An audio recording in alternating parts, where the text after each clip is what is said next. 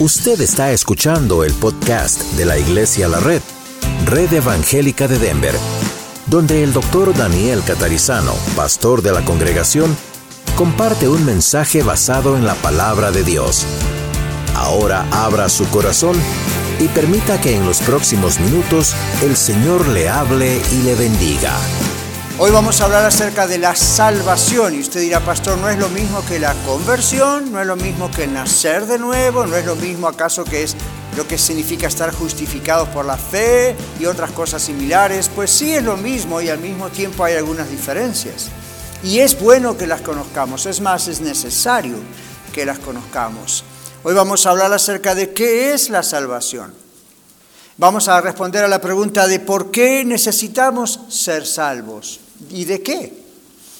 Y luego vamos a hablar acerca de qué debemos hacer para ser salvos. Bueno, los que somos salvos ya lo sabemos, pero es bueno tenerlo claro en nuestra mente, porque esto nos puede ayudar para comunicar a otras personas que aún no son salvas, cómo pueden ser salvos. Mateo capítulo 11, 25 al 30 es el texto que, como ustedes vimos juntos en realmente en la pantalla, ustedes y yo, eh, es esto lo que vamos a mirar, pero vamos a leerlo literalmente de la palabra de Dios. Creo que algunas películas hacen bastante justicia, por decirlo así, al texto, pero nada reemplaza el texto, ¿verdad? En aquel tiempo respondiendo Jesús dijo, Te alabo, Padre, Señor del cielo y de la tierra, porque escondiste estas cosas de los sabios y de los entendidos y las revelaste a los pequeños o a los niños. Sí, Padre, porque así te agradó. Observen cómo está orando Jesús. Todas las cosas me fueron entregadas por mi Padre, y nadie conoce al Hijo, o sea, Él, a Jesús, sino el Padre ni al Padre conoce alguno, sino el Hijo y aquel a quien el Hijo lo quiera revelar. Venid a mí todos los que estáis trabajados y cargados, y yo os haré descansar. Llevad mi yugo sobre vosotros y aprended de mí, que soy manso y humilde de corazón, y hallaréis descanso para vuestras almas, porque mi yugo es fácil y ligera mi carga. Esta es una oración que el Señor Jesús hizo en público y Mateo simplemente la registró. Y esta oración expresa en primer lugar la relación íntima de Jesús con su Padre, con Dios. Y él comienza diciendo, te alabo Padre Señor del cielo y de la tierra. Él oró exaltando a su Padre muy similar a aquel texto de Padre nuestro que estás en los cielos, santificado sea tu nombre. Él oró exaltando a Dios, poniéndolo en primer lugar, diciendo Él es el rey, el dueño, el soberano de toda la tierra, y lo alabó delante de todos. No tuvo vergüenza ni pena de alabarlo delante de todos. Y luego dice, te alabo porque hay una razón además, escondiste estas cosas. Estas cosas son lo que viene predicando en textos anteriores en el contexto Dice, y te alabo Padre Señor del cielo y de la tierra, porque escondiste estas cosas. ¿Qué significa esto? Significa que a Dios le agradó, tuvo la decisión, desde antes de crear el mundo, de esconder la misión del Señor Jesucristo como Mesías a aquellos que se creían sabios y entendidos, tanto a nivel religioso como a nivel científico y otras cosas, y que pensaban, yo no necesito a Dios. Soy sabio en mi propia opinión. Mi Dios es la ciencia. Yo no necesito a Dios. O mi Dios es el dinero. O mi Dios soy yo, pero no necesito a Dios. Y otros eran supuestamente sabios y entendidos y trataban de explicar la filosofía y las letras y las matemáticas. Y el Señor dice que escondió el misterio de cómo una persona puede ser salva. Escondió el misterio de cómo trabaja el Señor Jesucristo y su venida a la tierra, y, lo escondió no porque ellos no tenían la información tal vez de esto, sino porque en su corazón estaba duro y no lo podían comprender. Estaba leyendo días atrás otra vez ah, la historia de eh, los israelitas saliendo de Egipto. Y ustedes se pueden sorprender como yo cuando dice que Dios endureció el corazón de Faraón.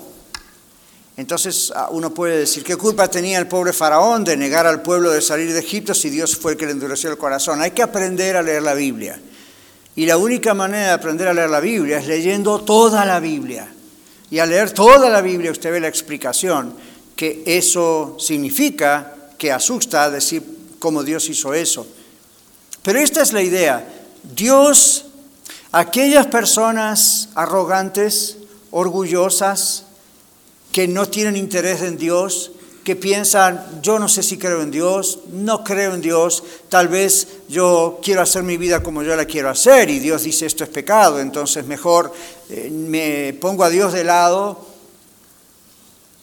Pero el texto nos habla más y más adentro acerca de estas personas históricamente. Y aún en la época de Jesús, fariseos, escribas, saduceos, gente que era, representaban la religión judía, que, enseñaban cosas de la Biblia, del Antiguo Testamento, pero no tenían un conocimiento real, genuino, personal de Dios. Y pensaban que las leyes que ellos mismos habían creado por sobre la Torah o la ley de Dios eran lo que había que cumplir para que Dios salvase a la gente. Y eso era una carga pesadísima para todos, era imposible de llevar. Era, ni ellos podrían llevarlas. Y en otra ocasión el Señor les dijo, ni ustedes pueden llevar las cargas que están imponiendo a otros.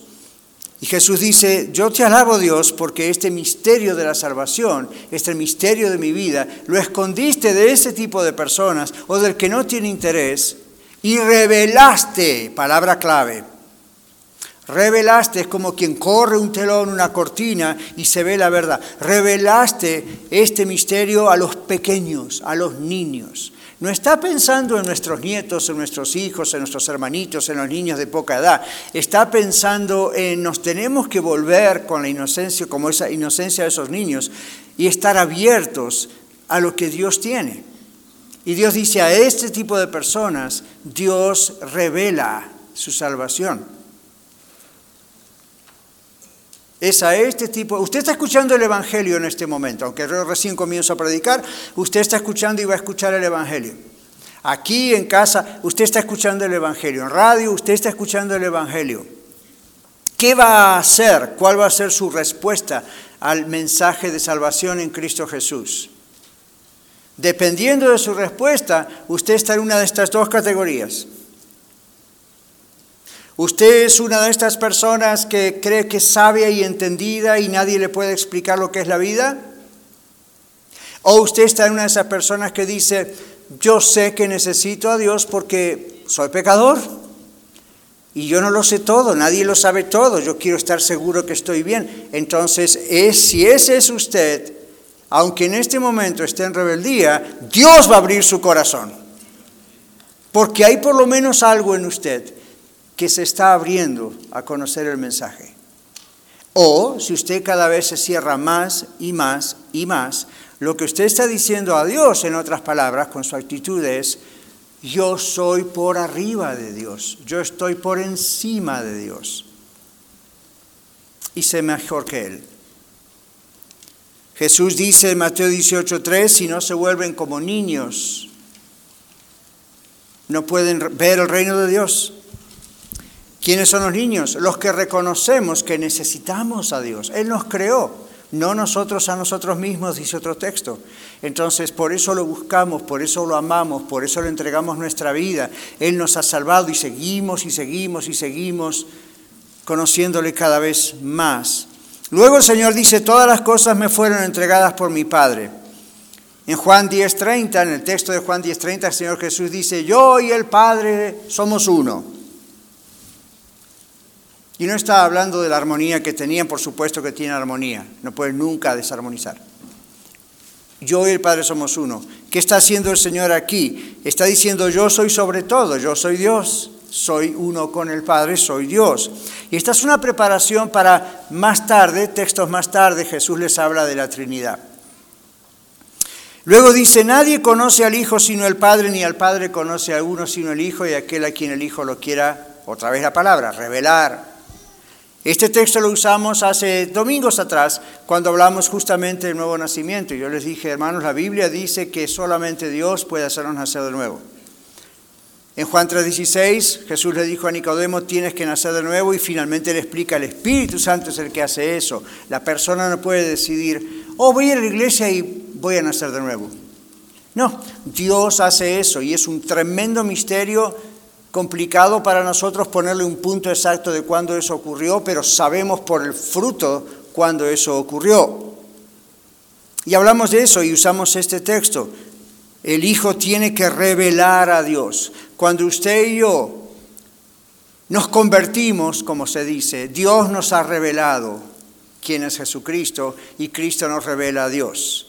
Jesús dijo, solamente pueden venir al Padre por mí. Nadie viene al Padre sino por mí. ¿Recuerdan al apóstol Pedro, que nunca fue papa? El apóstol Pedro, ¿qué dijo? Señor, tú eres el Cristo, el Hijo del Dios viviente, con lo cual está diciendo eres Dios. ¿Y qué le dijo Jesús? Bienaventurado eres Pedro, porque no te lo reveló carne ni sangre, es decir, otro ser humano, sino mi Padre que está en los cielos. La conversión, la salvación viene por una revelación de Dios. Yo oro que en este momento usted aquí o en radio o los que están viendo, Dios les dé una revelación de quién es Él. Y dejen de tener una información acerca de quién es Dios y de quién es su Hijo Jesucristo. Por supuesto que va a creer en Jesús. Es un personaje histórico. Hay documentos fuera de la Biblia que dice que Jesús de Nazaret existió. Eso no salva a nadie. Lo que salva es, wow, Dios me está revelando quién es Él y me está revelando mi pecado y me está revelando que solo Cristo salva y me puede salvar. Entonces Él dice, yo y el Padre uno somos y nadie conoce al Hijo sino el Padre y el Padre conoce a alguno y al Padre no conoce nadie o alguno sino el Hijo y a quien el Hijo lo quiere revelar. Si usted tiene familiares que aún no son salvos, la mejor cosa que puede hacer es esto que dice el Señor.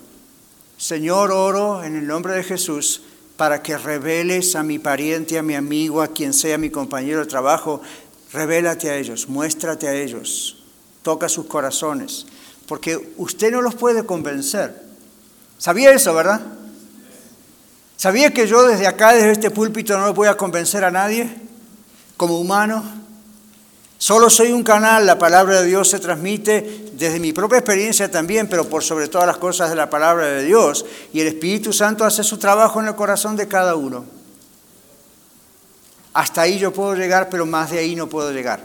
Solamente expresar el mensaje. El apóstol Pablo dice en la carta de Corintios, eh, a la iglesia de Corinto, somos embajadores, mensajeros en nombre de Dios por eso le rogamos en nombre de, Cristo, reconcíliense con Dios. Es lo que yo estoy haciendo. Yo soy un servidor, yo soy un mensajero, yo soy un embajador, la Biblia dice, soy un pastor, estoy transmitiéndole a usted el mensaje de salvación. Pero vamos a ver cómo usted lo puede recibir. Jesús dijo, el Padre revela al Hijo, el Hijo revela al Padre y a aquel quien Él quiere revelarlo. ¿Qué es la salvación? En, la práctica, ya lo hemos dicho, pero vamos más adentro. Es el descanso que Dios, es Jesús, el Señor Jesús dijo, vengan a mí y descansen. No está hablando, por supuesto, del descanso de día después de haber trabajado tanto, ¿verdad? Eso es un descanso que podemos tener momentáneamente y mañana volvemos a trabajar y nos volvemos a cansar. El Señor está hablando del descanso del alma, el descanso del ser, quien realmente usted es. ¿Usted sabía que usted no es todo lo que ve en el espejo? Ni lo que yo veo de usted, ni lo que usted ve de mí. Esta es una caja llamada una carpa, un tabernáculo, dijo también la Biblia, dice la Biblia, que un día se va a deshacer, va a morir, a menos que venga Jesús antes, ¿verdad? Entonces seremos transformados inmediatamente. Pero, pero, pero este no es quien es usted. Y observe cuánto tiempo, cuánto dinero gastamos en lo que se ve. Especialmente las damas, ¿no es cierto? Pero cuánto dinero gastamos en lo que se ve. Queremos que se vea lo mejor posible. Y hasta queremos hacer, a ver si es posible ganarle a la creación. Que Dios nos hizo de esta manera y nosotros nos miramos en el espejo y decimos no nos gusta tanto, a ver qué puedo arreglar acá. Y bueno, ahí va nuestro dinero, va nuestro tiempo, va nuestro interés. Tiene su límite, no está mal, pero tiene su límite. Ahora, ¿por qué no? Qué, le parece si, si usted se ocupa más de lo que está dentro suyo? Su espíritu, su alma, que nunca va a morir. Usted sabía eso, ¿verdad? Esa es la parte suya que desde que nació no morirá jamás. En lo que muere es el cuerpo y se entierra y ahí está. Usted no va a morir nunca. Cuando usted muera, dice la Biblia, inmediatamente va a juicio. Y usted dice, wow, yo pensé que había un juicio final al final. Ya, pero antes de eso, la idea es que en el momento que uno muera, o va a los brazos del Señor Jesucristo porque uno le recibió como Salvador y Señor y ha nacido de nuevo en Él, o no va a los brazos de Cristo. Va a ver a Dios como juez. Y usted dice, no, ¿por qué? Porque Él acá, toda la vida que Él le dio para respirar aquí, y su corazón palpita hoy, sus pulmones siguen haciendo su trabajo y su cerebro sigue funcionando.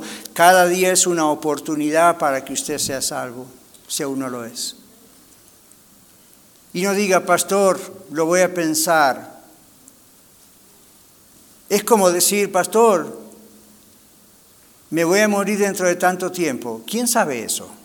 Nadie sabe eso. Ese pastor nos está asustando. No, pastor le está diciendo la verdad. La vida de uno depende de una decisión de Dios instantánea. Y se acabó. Entonces, ¿usted está seguro que si muere hoy va al cielo, va con Dios, es aceptado por Dios? Amén. Y de pronto otros ustedes dirán, la verdad no lo sé. Para ustedes este mensaje especialmente. El Señor quiere que usted esté seguro de su salvación. Es más, el Señor quiere que sea salvo y esté seguro de esa salvación. Nadie merece ser salvo. Yo no merezco ser salvo. ¿Usted piensa que Dios me va a salvar a mí porque yo soy pastor de la iglesia de la red? No se haga ilusiones, por eso no me va a salvar el Señor. Soy pastor de la iglesia de la red porque Dios me salvó y porque Dios me llamó al pastorado, pero primero yo tuve que ser salvo. Yo era un pecador perdido como usted. Tal vez mis pecados eran diferentes de los suyos y los suyos diferentes a los míos. El momento en que Cristo me encontró fue diferente al suyo. Pero hermano, yo merecía el infierno tanto como usted. No es justo ni un uno, dice la Biblia. Ni uno. La Biblia no dice excepto los que nacieron en un hogar cristiano, ellos son salvos automáticamente. No dice eso la Biblia. La Biblia dice todos necesitamos a Cristo porque todos pecaron y están destituidos, echados, expulsados de la presencia de Dios, de la gloria de Dios. Dios en su santidad no puede estar en contacto con el pecador. Entonces envía al Señor Jesucristo, sacrifica a su propio Hijo, carga con los pecados de nosotros y si usted recibe a Cristo, Dios le adopta como hijo y le pone como, escuche esto, coheredero de Cristo. ¡Wow! Dos minutos más que lo piense y su vida comienza a cambiar, sus decisiones van a ser diferentes, sus actitudes van a ser diferentes, cuando Cristo venga a su corazón, si no lo ha hecho todavía. Entonces la salvación es el descanso que Dios nos da de esa lucha interna por tratar de arreglar nuestra propia vida y tratar de ver si con buenas obras o viniendo a la iglesia o portándonos bien, ah, quizá Dios tenga compasión de nosotros. Esa era una carga tremenda para los contemporáneos de Jesús. Y encima recibían las cargas de todos estos legalistas religiosos, que les decían, oh, usted tiene que hacer esto, tiene que hacer lo otro, ¿no? y ya no sabían, más de 600 leyes que tenían que memorizar, muchos de ellos, a mí, ¿quién puede hacer una cosa así? Y si usted piensa que ese es el camino de salvación, por demás murió Jesucristo. ¿Para qué va a venir el Hijo de Dios a morir para pagar en nuestro lugar lo que nosotros tendríamos que haber pagado? ¿Para qué si total con un montón de leyes podríamos haberlo hecho? ¿Sabe por qué? Porque la ley no nos puede salvar. La ley es un maestro que nos muestra a Cristo y nos señala a Cristo y nos muestra la imposibilidad de los estándares de Dios. La Biblia dice, no matarás, no hurtarás, no dirás falso testimonio, no hablarás falso testimonio contra tu prójimo, no adulterarás, no codiciarás la casa de tu prójimo, ni su buey, ni su asno, a mí ninguna cosa de su prójimo. Cuando uno mira todo eso, uno podría hacer una lista y decir, check, check, check, check, check, y yo hice todo eso. Y usted era pastor, no, ¿a quién mató usted? Yo no sabía. A nadie con un arma, a nadie con un cuchillo, a muchos con mi cabeza, en mi mente. Ya. Y para Dios eso es tan pecado como haber cometido realmente un crimen. No adulterarás. Bueno, yo nunca me acosté con otra mujer que no sea mi esposa. Oh, bravo. ¿Y qué pasó acá arriba? Y alguna vez a lo mejor sí. ¿Qué se hace cuando eso ocurre? Señor, perdóname. Soy un miserable pecador perdido Y a menos que tu sangre, Jesús, me limpie, me salve, estoy destinado al infierno. Porque la ley nos dice, no hay justo ni hay un uno, no hay nadie que pueda cumplir todo eso. Y uno dice, ¿por qué está toda esa ley? Para mostrarnos que es imposible por nuestros medios el estándar de Dios, pero se hace posible cuando Cristo vino a nuestro corazón. ¿Por qué se hace posible? Porque usted dice, bueno, pero al mismo tiempo a veces yo como cristiano todavía tengo algún mal pensamiento o no me gusta a alguien. El Señor Jesús murió en la cruz vivió una vida santa y se imputa su vida santa a su vida y a la mía. No es solo el sacrificio de Cristo en la cruz lo que nos ha salvado, eso es lo que realmente nos ha salvado, pero cuando digo no es solo eso, me refiero a que toda su vida de santidad y el único que pudo cumplir la ley sin fallar en ni siquiera una coma ni en un punto, entonces Dios imputa, es decir, Dios toma la justicia, la rectitud, la perfección de Dios y acá tengo noticias, la aplica a usted y a mí en el momento que aceptamos a Cristo y entonces mira como si nosotros nunca hubiésemos pecado. Yo sé, a usted le cuesta creerlo, más vale que lo crea, más vale que lo crea. Y usted dice, pero pastor, antes de venir a la iglesia tuve un problema con una riña con mi esposo, o yo mentí, o pasó que el otro. Dios sabe todo eso y no le gusta todo eso y trabaja con ese asunto para sacarlo de su vida, pero sepa que de todas maneras, si de verdad usted es un nacido de nuevo, si de verdad usted es salvo, dos cosas ocurren. La primera de las dos es el Señor lo mira mirando a Cristo. Y porque Cristo es perfecto y porque Cristo pagó por usted y por mí en la cruz, usted y yo somos aceptados delante de Dios igual. La segunda cosa que hace, nos disciplina para que no pequemos más. Entonces, esa es la salvación. Al recibir a Cristo por la fe, Dios nos salva de la condenación, pero también de la esclavitud del pecado y del diablo. Nuestra alma descansa en paz Wow, wow, wow, dijo usted, todavía estoy vivo, ¿qué es eso de que descanse en paz? Eso lo usamos cuando alguien muere. Bueno, paréntesis que no tiene nada que ver con el mensaje, pero no puedo evitar decirlo porque tengo que decírselo. Cuando usted estaba en la iglesia católica y alguien había muerto y usted lo mencionaba, usualmente que decíamos, oh fulano de tal, que en paz descanse. Mire, por más que diga que en paz descanse, el muerto no lo va a escuchar sea creyente, haya muerto creyente o inconverso. Y si ha muerto sin Cristo, le aseguro que no descansa en paz por más que usted diga que en paz descanse. Esa es una idea del purgatorio. Entonces, forget it, olvídela, no está en la Biblia. No hay que crear y creer cosas que no están en la Biblia, son cosas de hombres.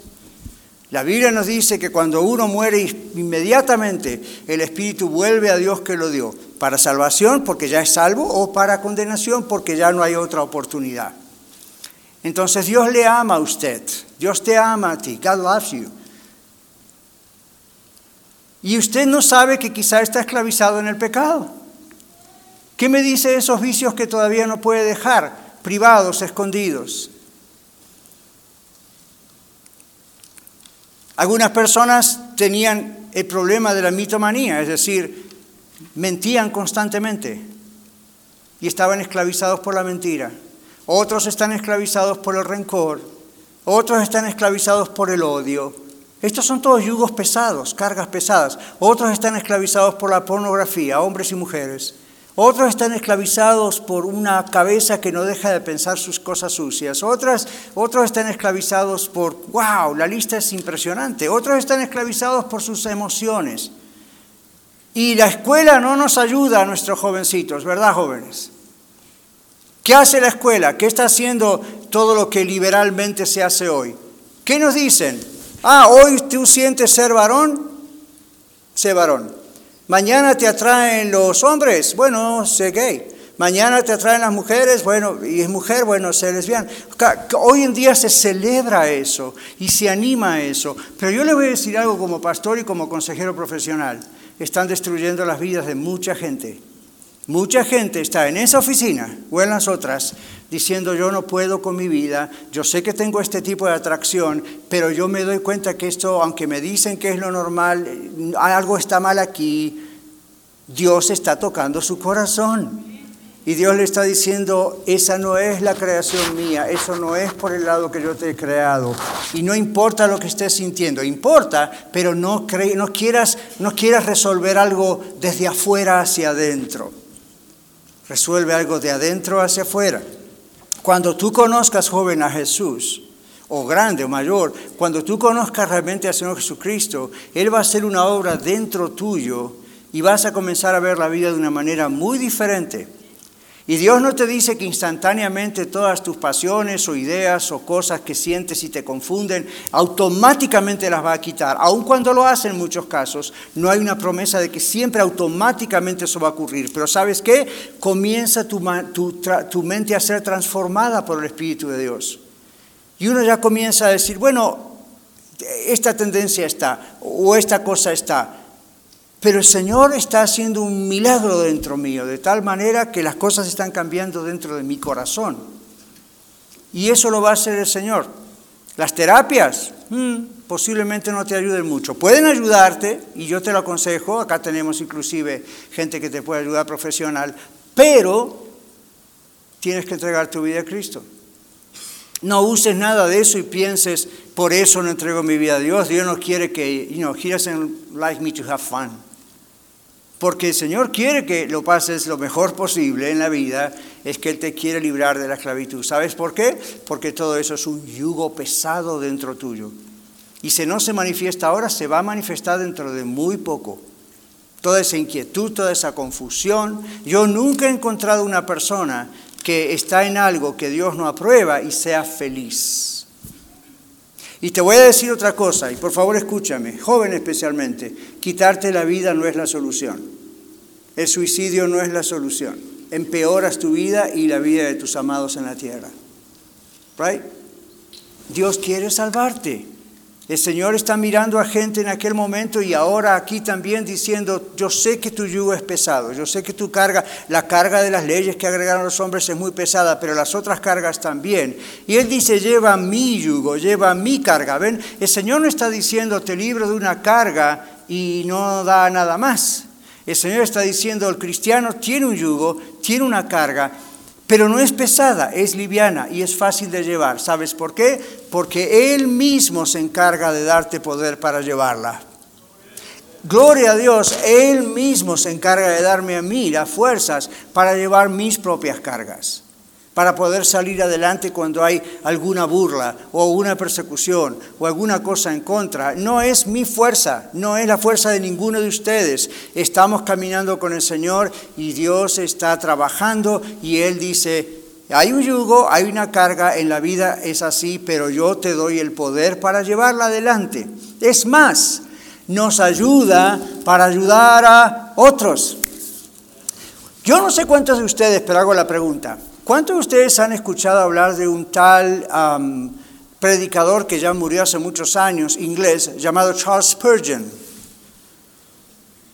Varios de ustedes. ¿Cuántos de ustedes sabían que Charles Spurgeon sufría de depresión crónica? Ups.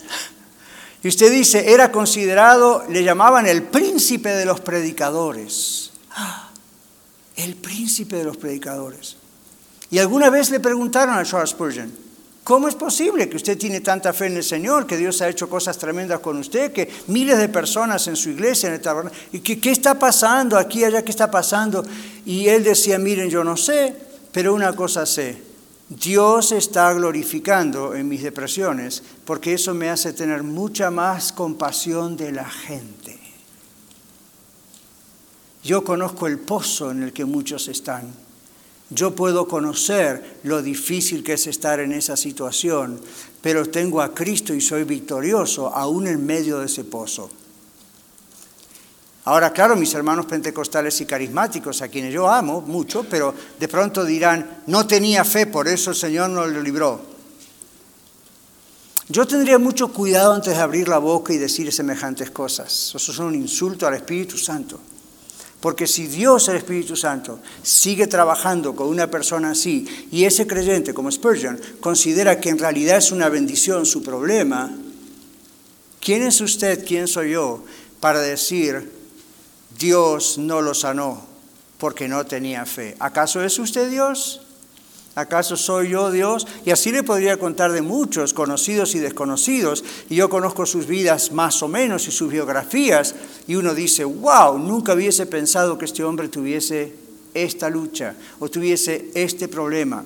No estamos hablando de pecado, en el caso de Spurgeon, estamos hablando de algo que era inconcebible para un creyente y mucho más para un predicador y con tanto éxito como Dios lo usaba. Y sin embargo, Dios hizo esa carga pesada de una carga liviana. Como aquella espina en la carne del apóstol Pablo. ¿Recuerdan al apóstol Pablo? Tres veces oré para que Dios me quitase esta espina en mi carne. Nunca dijo qué es, no importa, pero algo muy difícil para él. Físico, mental, espiritual, nadie sabe. Si usted escucha un predicador que dice, esta fue la espina en la carne de Pablo, no le crea porque la Biblia no dice cuál fue. Lo único que dice es que tuvo una espina en la carne. Él lo, él lo calificó así. Algo dice que era, él lo calificó como un mensajero de Satanás, que ahí estaba ahí. Eso no significa que era un demonio, significa que él lo interpretó así como una molestia tremenda. Y cuando le pidió constantemente al Señor Jesús, quítame esto, ¿qué le dijo al Señor Jesús? Bástate mi gracia. Pablo, bástate mi gracia. Mi gracia tiene que ser suficiente. Mi presencia en tu vida. ¿Y qué agregó? Porque mi poder se perfecciona en la debilidad, no en tu debilidad, en la debilidad. Si lo hubiese dicho en tu debilidad, el problema era solo para Pablo. El problema es para usted y para mí también. Hay cosas que en nuestra vida pueden ser una espina en la carne. Y sin embargo Dios las puede dar vuelta para su gloria y usarlas para su gloria. Entonces, ese es el problema. Usted está orando por alguien, yo también oro por los enfermos. Aquí tenemos gente que se ha sanado sin ningún tipo de show especial en Iglesia de la Red y hemos tenido personas que el Señor milagrosamente ha sanado, pero a veces no. Eso está en la voluntad de Dios. Así que hay yugos que otros nos ponen en nuestro corazón que son imposibles de llevar. Confusión, traen problema. El yugo del Señor es la disciplina de vivir como cristiano. El, yugo del Señor es, aquí hay algo que yo te voy a dar para que salgas adelante y seas de gloria para Dios y Dios se glorifica en tu vida y en la vida de otros. Dios nos salva para su gloria. En el libro de Ezequiel capítulo 36, Dios le dice al pueblo de Israel, esto es lo que voy a hacer. Y usted lo lee y parece que está leyendo el Nuevo Testamento. Es uno de esos textos del Antiguo Testamento, del Antiguo Pacto, que pareciera que uno está leyendo Mateo, Marcos, Lucas o Juan. ¿Por qué? Porque hablan de un corazón nuevo, un espíritu nuevo. Y yo lo tengo marcado en una de mis muchas Biblias ahí diciendo, esto es lo mismo que el Señor dijo acá y que, ok. Entonces, el punto aquí es el siguiente. En Ezequiel Dios dice al pueblo de Israel, yo los salvo y no piensen que es por ustedes, lo hago por amor a mi propio nombre. Yo quiero decirle esto a usted, amigo, amiga. Dios le salva por amor a Él. ¿Sabe por qué? Porque Dios le salva de Él. Y usted dice, ¿cómo que Dios me salva de él? Dios les habla de la ira venidera, del juicio que Él tiene preparado para los que le rechazan. Cuando usted recibe a Cristo, Dios le salva de Él, le salva del juicio, le salva de Dios como juez justo. Y le habla ahora y le acepta como un padre que le ama y le protege. ¿Ve cómo cambia la cuestión? Ahora, Jesús dice en este texto, venid a mí todos los que están sabiendo mucho de mí no, dice, vengan a mí, dijo Jesús, todos los que están qué? Trabajados, cargados, y yo los voy a hacer descansar. ¿Quiénes son estos que están trabajados y cargados?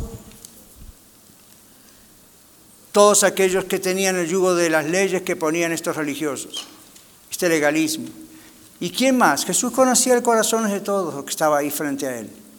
Y él sabía, este está luchando con la pornografía, el otro está luchando con el adulterio, el otro está luchando con un vicio, el otro no puede con sus pensamientos, el otro tiene una depresión, el otro tiene ataques de pánico. A mí Dios sabía todo eso, Jesús sabía todo eso. Y él dice, vengan a mí todos los que están así, trabajados, cargados, yo los voy a hacer descansar. Yo los hago descansar, porque Él es el único que tiene poder para hacerlo. Yo los voy a hacer descansar. Entonces esos que vienen son los niños, los que son como niños, los que dicen, sí, yo reconozco que necesito a Dios. Yo reconozco que cada vez es peor esto, yo, yo lo reconozco. ¿Por qué esperar a que mi vida sea más miserable todavía? Yo reconozco que necesito al Señor. Entonces, cuando usted dice yo reconozco eso, Dios lo mira a usted como si fuera un pequeño, como si fuera un niño, diciendo, ok, ahí hay un corazón dispuesto que yo estoy tocando. Recuerde que el Señor dice, vengan a mí, no dice vengan a um, una tradición religiosa X, no dice vengan a un mercado de soluciones. La iglesia no es un mercado de soluciones o a una sesión permanente de psicoterapia espiritual. La iglesia no está para eso. La salvación es la relación personal con Dios y, no solo con las cosas de Dios, como decimos a veces.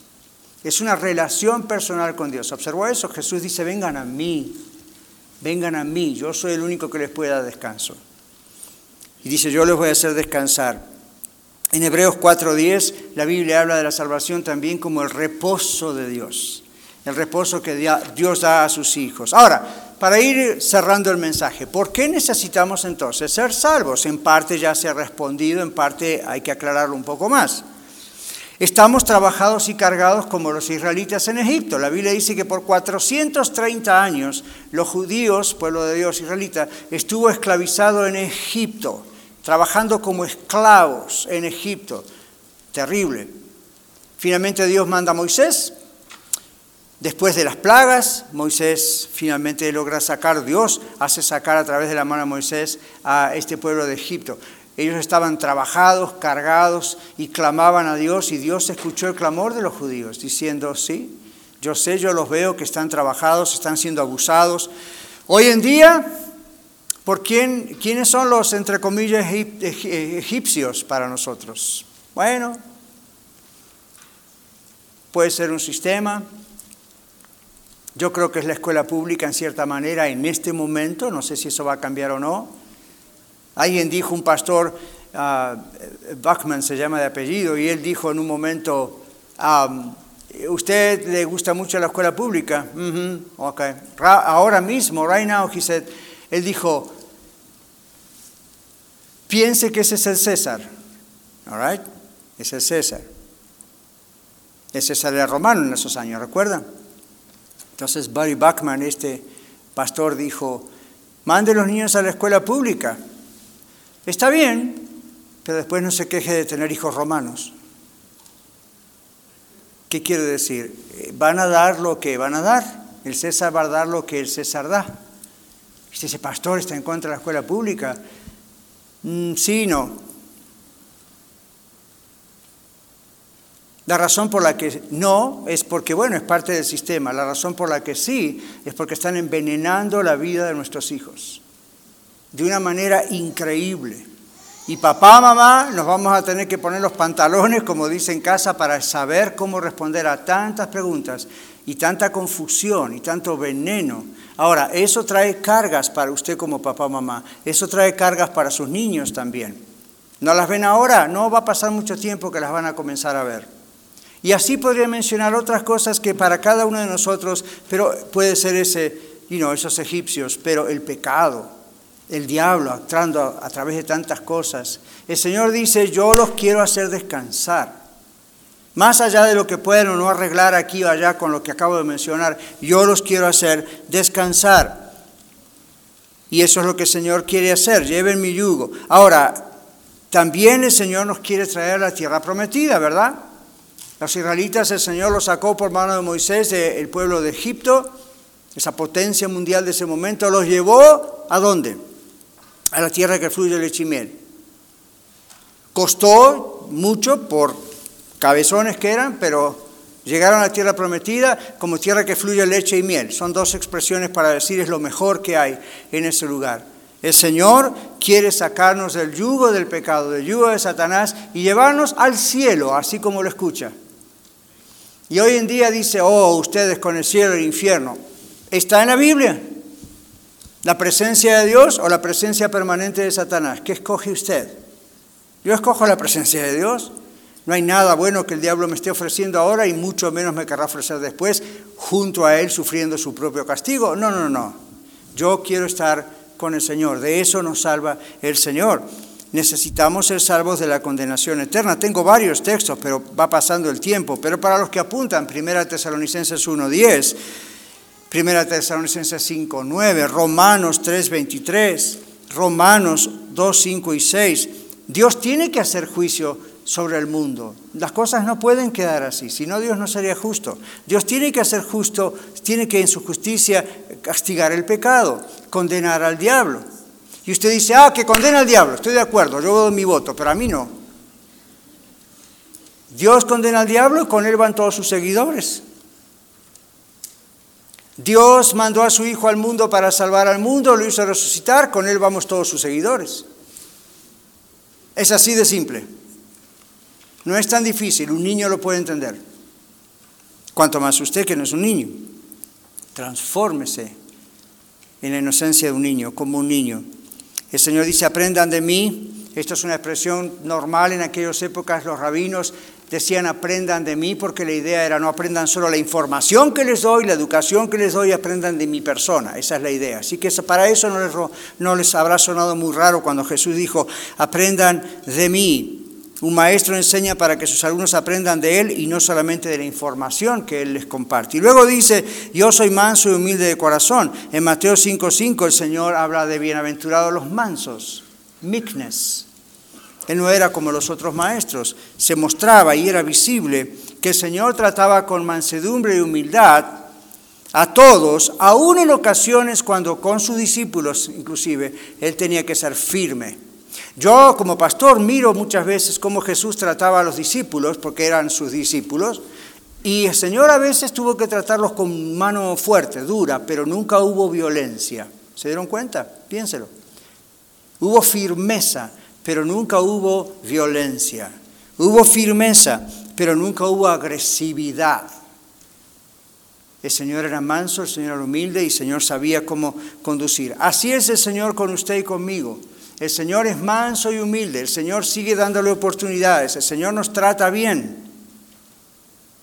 El Señor no quiere que nadie se pierda, sino que todos procedan al arrepentimiento.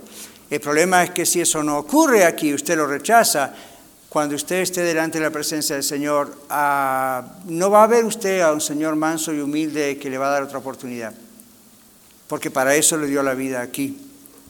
Entonces, Debemos aceptar el llamado de reconciliarnos a Dios por medio de venir a Jesús, dejando el peso del pecado, dejando el peso del diablo, dejando el peso de tanta cosa que está dentro y tomando el yugo liviano del señorío de Cristo. Debemos responder al llamado de ser salvos y no es por obras. Tito 3.5, 2 Timoteo 1.9, la Biblia dice que la salvación no es por obras, es por el trabajo del Señor. Debemos aceptar las condiciones de Dios para poder ser salvos. Termino con esto. ¿Usted sabía que hay condiciones para que usted sea salvo? Yo no sé si cuando usted, como cuando yo era pequeño, dijo, oh sí, yo levanto la mano, yo quiero aceptar a Cristo, y pasó al frente y alguien le dijo, ¿tú crees en Cristo? Sí, pero no sí, que ya es cristiano, bienvenido. Hmm. Hay condiciones para ser salvo. Hay condiciones. Dios pone condiciones.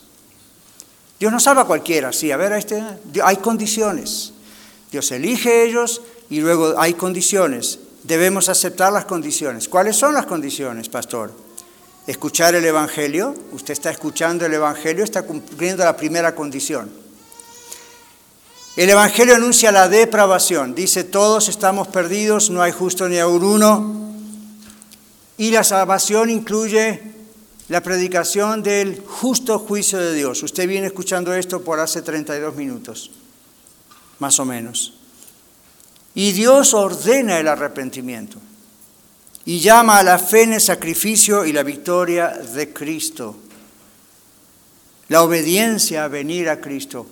Jesús dice, vengan a mí todos los que están trabajados y cargados. ¿Hay alguna razón por la cual usted no vendría a Jesús si aún nunca lo ha hecho? Y el Señor dijo, yo los voy a hacer descansar, yo los voy a, hacer los voy a salvar. La condición es que ustedes vengan a mí, arrepentidos, reconociendo que son pecadores, reconociendo que merecen ser destruidos. Vengan a mí, yo los voy a salvar. La destrucción no va a ser algo que ustedes no recuerden, es una destrucción perpetua. No, dice el Señor, vengan a mí. Si realmente son como niños en su corazón, inocentes, diciendo, bueno, hay cosas que yo no comprendo, pero sí puedo comprender que frente a un Dios absolutamente santo, yo no puedo estar presente delante de Él sin que me mate. Pero el Señor dice, yo no quiero hacer eso, quiero salvarlos. Vengan a mí todos los que reconocen que están trabajados y cargados, reconocen que necesitan a Dios. Fíjese que no dije necesitan de Dios, necesitan a Dios. Es muy importante ese cambio de palabras. Necesitar de Dios, ¿qué es? Bueno, hay más información, el pastor le sigue dando información, maestro le sigue dando información, y usted puede irse al infierno igual con esa información. Necesitamos más a Dios. Sí, está bien de Dios, pero ¿comprende lo que estoy diciendo? Necesitamos a Dios. Si usted aún no tiene a Cristo en su corazón, usted no tiene a Dios. Y el Señor dice que Él vino para que usted sea salvo. Fíjese, vengan a mí todos los que están trabajados y cargados, y yo los haré descansar. Lleven mi yugo sobre ustedes. Mi yugo es fácil, mi yugo es ligero, no es lo que el mundo hace, no es lo que el diablo hace, no es lo que otros hacen. Lo van a poder hacer porque yo estoy con ustedes todos los días hasta el fin del mundo. Y van a hallar descanso para vuestras almas. Y bueno, descanso es un descanso futuro en la eternidad, pero mis amigos y hermanos, descanso es en el presente. Descanso es un descanso permanente en el presente. Uno puede tener sus luchas, pero hay descanso. Hay paz con Dios. Yo le pregunto, ¿usted tiene paz con Dios? Si Dios le da vida hasta esta noche o si usted va a dormir la siesta, ¿usted está seguro que va a despertar? ¿De quién depende eso? ¿Usted cree que usted puede manejar su vida así? No. El Señor le ama y el Señor le quiere salvar. Y el Señor dice, yo sé cómo está dentro tu mente, tu conciencia, tu alma, tu corazón, y yo te quiero salvar. Pero tienes que venir a mí. ¿Se da cuenta? La salvación es un acto de Dios y es un acto del ser humano. El ser humano responde al llamado de Dios. Dios está tocando su corazón en esta tarde o en la hora que usted esté escuchando el programa en radio o en video. Dios está tocando su corazón. Está llamándolo. ¿Qué le va a responder al Señor? ¿Está dispuesto usted hoy a arrepentirse diciendo, sí, yo reconozco, confieso, Señor, que soy pecador, pero no quiero seguir así, no quiero perderme? Si el Señor está tocando su corazón, usted ahí mismo donde está, abra su corazón y dígale simplemente al Señor, entra en mi corazón, Señor, sálvame, sálvame, sencillamente sálvame. Y usted dice, ¿es así de fácil? Bueno, por todo lo que le he dicho, se da cuenta que no es fácil, es simple. Hay una diferencia, es simple. Dios lo ha hecho así para usted. Ahí está la parte de su voluntad. ¿Usted quiere realmente ser salvo? ¿O usted prefiere seguir así y arriesgar su vida a cada instante en el sentido de que está perdido? Dios quiere que usted venga a los pies de Él.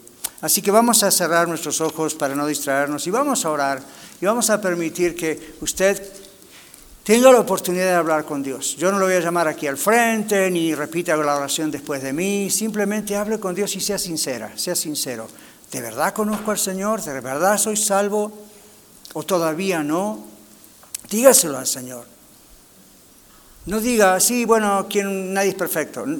Cuidado, por supuesto que nadie es perfecto. Dígale, Señor, yo sé que yo no solo soy imperfecto, soy pecadora, soy pecador.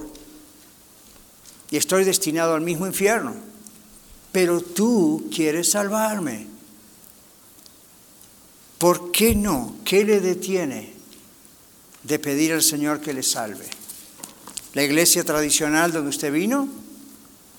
Un familiar, un amigo, el que dirán, pues ellos no van a estar frente al tribunal del juicio para defenderlo en esa hora delante de Dios. Usted tiene que tomar esa decisión hoy. Y dígale al Señor, Señor, perdóname, yo sé que soy pecador, yo sé que merezco el infierno, no tengo nada como justificarme a mí mismo, yo lo merezco, yo lo reconozco, pero Señor, tú dices que enviaste a tu Hijo a venir a la cruz por mí, a pagar en mi lugar, yo quiero recibir ese pago en mi lugar, quiero recibir ese regalo. lo que has hecho en mi lugar. Sálvame, Señor. Y el Señor dice, el que viene a mí yo no lo echo fuera. Si viene con toda sinceridad, el Señor no le va a echar fuera. No espere que bajen ángeles, no espere que usted sienta algo especial en su cuerpo, una emoción tremenda. Hay gente que siente esas cosas, pero lo regular no. Lo regular es Dios escucha la sinceridad de su corazón. Y si usted de todo corazón confiesa que es pecador y confiesa, Señor, no, no diga, Señor, yo sé que hago cosas malas. Dígale, yo sé que soy pecador y sé que me voy al infierno, pero quiero que me salves. Yo recibo el regalo de la vida eterna que es el Señor Jesucristo. Yo lo recibo, yo lo quiero. Sálvame, Señor. Ten misericordia de mí. Y el Señor lo va a hacer. Y usted dice, ¿cómo voy a saber que el Señor lo hizo? No va a pasar mucho tiempo que usted se dé cuenta que lo va a hacer, porque Dios comienza a transformar su corazón. Deje que el Señor lo haga. Deje que el Señor lo haga. Padre, la semilla está sembrada y yo sabemos que tu Espíritu Santo ha estado obrando en este momento durante todo el mensaje. Señor, yo te imploro en el nombre de Jesús que no se pierdan aquellos que han escuchado tu mensaje. Esto no es para mi gloria, es para tu gloria, Señor. A muchos ni los conozco, de los que están en radio o en YouTube. Es para que tú los salves, es para que tú te glorifiques sacándolo de las garras de Satanás. Yo ruego, Señor, en el nombre de Jesús, especialmente por los adolescentes, los jóvenes, las jovencitas que están confundidos con todo el veneno que están recibiendo en tantos lugares en sus teléfonos, en las escuelas, con sus amigos. Padre, cuando llega el momento de dolor, de opresión, de angustia, nadie está allí para ayudar excepto tú. Te ruego, Señor, que salves, que sea un día de salvación en el nombre de Jesús. Recuerda a nuestros familiares, recuerda a nuestros amigos, ten misericordia de nuestros compañeros de trabajo, de las personas por quienes hace años estamos tal vez orando para que rompan su duro corazón, pero ellos no pueden. Tú puedes hacerlo. Tócalos, oh Señor. Solo que ellos vengan a ti, tú rompes todo eso y les das una nueva vida. Te alabamos, Señor, y te damos gracias por la salvación que nos has dado. Gracias, Señor Jesús, por ponerte en mi lugar, en lugar de millones y millones incontables de personas que tú has escogido para salvación. Señor, sálvanos. Gracias porque gozamos de la salvación, pero sálvalos a aquellos que aún no te conocen. Gracias, Padre, te damos, porque sabemos que lo vamos a ver y vamos a celebrarte y vamos a dar gloria a ti por la salvación. En el nombre de Jesús. Amén. Muchas gracias por escuchar el mensaje de hoy. Si tiene alguna pregunta en cuanto a su relación personal con el Señor Jesucristo o está buscando unirse a la familia de la Iglesia La Red, por favor no duden en contactarse con nosotros.